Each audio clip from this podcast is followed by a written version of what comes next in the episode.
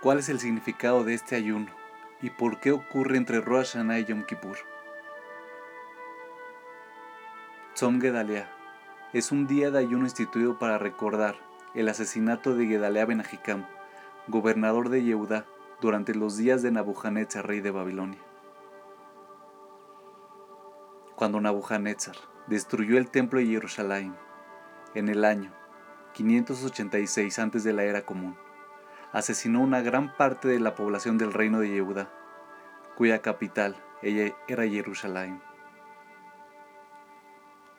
También llevó como cautivos a Babilonia a decenas de miles de judíos. Muchos otros judíos escaparon del ataque babilonio hacia las naciones vecinas, Amón y Moab, lo que hoy es Jordania o Edom, hoy parte del Negev.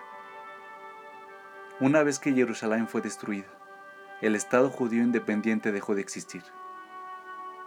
Y Nabujanezzar declaró a Yehuda como una provincia del imperio de Babilonia. Los babilonios permitieron a un sector de la población judía vencida, campesinos muy pobres, permanecer en Israel trabajando la tierra y pagando tributos a Babilonia.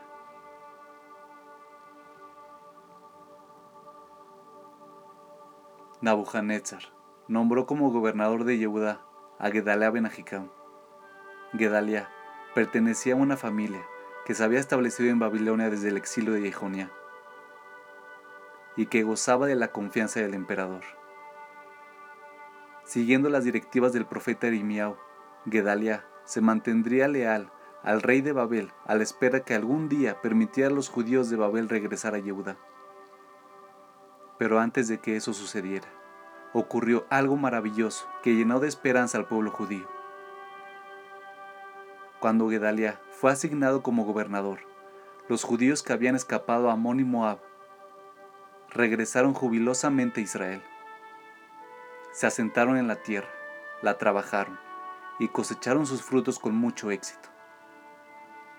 Con Gedalia al mando, las perspectivas de volver a la normalidad y reconstruir el Bet Amigdash eran más reales que nunca. Pero entonces ocurrió algo que nadie imaginó. Un hombre violento, descendiente del rey David, Ismael Benetania, se opuso a la designación de Gedalia, diciendo que este último no pertenecía a la dinastía de David y no podía ostentar el cargo de gobernador de Yehuda.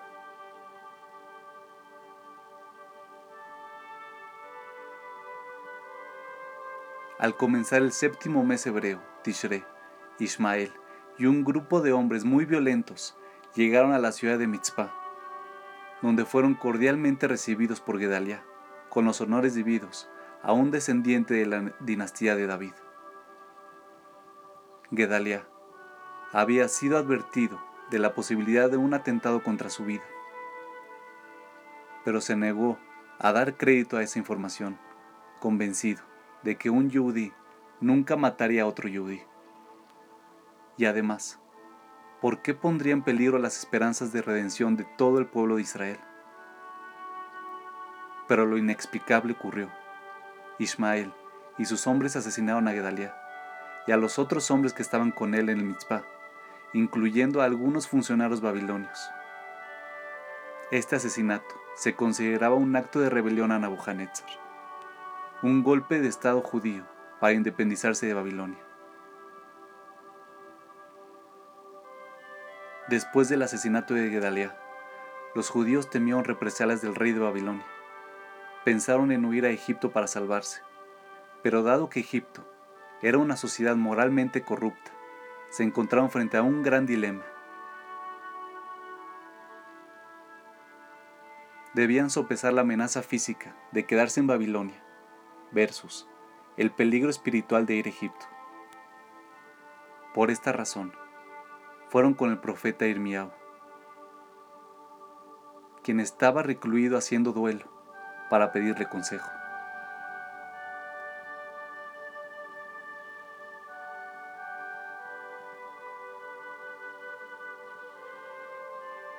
Durante toda una semana Irmiao le rogó a Dios por una respuesta hasta que finalmente la obtuvo en Yom Kippur. Irmiao llamó a los judíos y les dijo que debían quedarse en Israel y que todo estaría bien. Dios estaba planeando hacer que los babilonios actuasen con misericordia hacia ellos, y poco tiempo después, todos los judíos exiliados tendrían permitido volver a su propio suelo. Pero les dijo, si deciden ir a Egipto, la espada de la que están huyendo los matará ahí.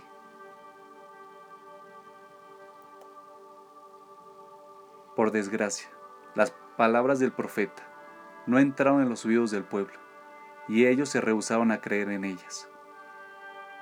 Todos los judíos que quedaban en Israel empacaron sus maletas y se fueron a Egipto.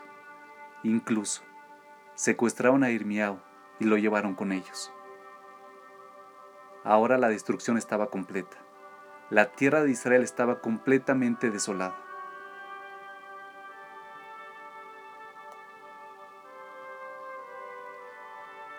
Puedes adivinar lo que ocurrió a continuación. Unos pocos años después, Babilonia conquistó Egipto y miles de judíos exiliados fueron asesinados. El único sobreviviente de esta masacre fue Irmiao. Su profecía se había convertido dolorosamente en verdad.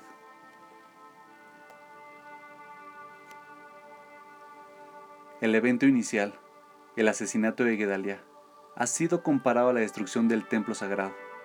Causó la pérdida de miles de vidas judías y desencadenó el fin del asentamiento judío en Israel por muchos años. Por ende, los profetas declararon que el aniversario de esta tragedia fuese un día de ayuno. Nos dice Rabsharaga Simons, la primera lección que podemos aprender de esto el pueblo judío se había hundido hasta uno de sus niveles más bajos de la historia. El templo había sido destruido, la mayoría de los judíos estaban exiliados y la situación parecía desesperanzadora.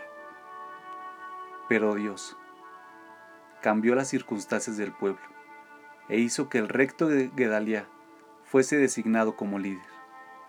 Sin embargo, Gedaliah fue asesinado y toda la esperanza desapareció. Pero fue precisamente en ese momento que Irmiau le rezó a Dios para obtener algo de claridad y convicción. Esto fue durante los diez días entre Rosh y Yom Kippur. Esta historia es conmemorada para enseñarnos un importante mensaje para estos días. No importa cuán lejos estés, siempre puedes regresar y Dios te perdonará. La segunda lección. Los judíos que fueron a aconsejarse con el profeta estaban subconscientemente seguros de que Dios daría la respuesta que querían escuchar.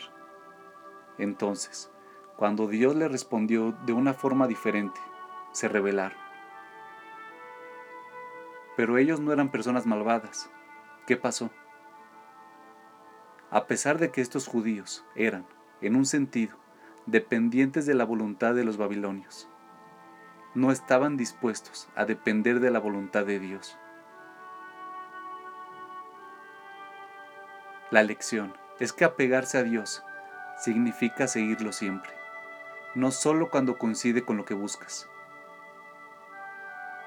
Una buena regla para la vida. Cuando te enfrentes a un complicado problema moral, pregúntate, ¿qué diría Dios? ¿Qué es lo que Dios quiere que yo haga.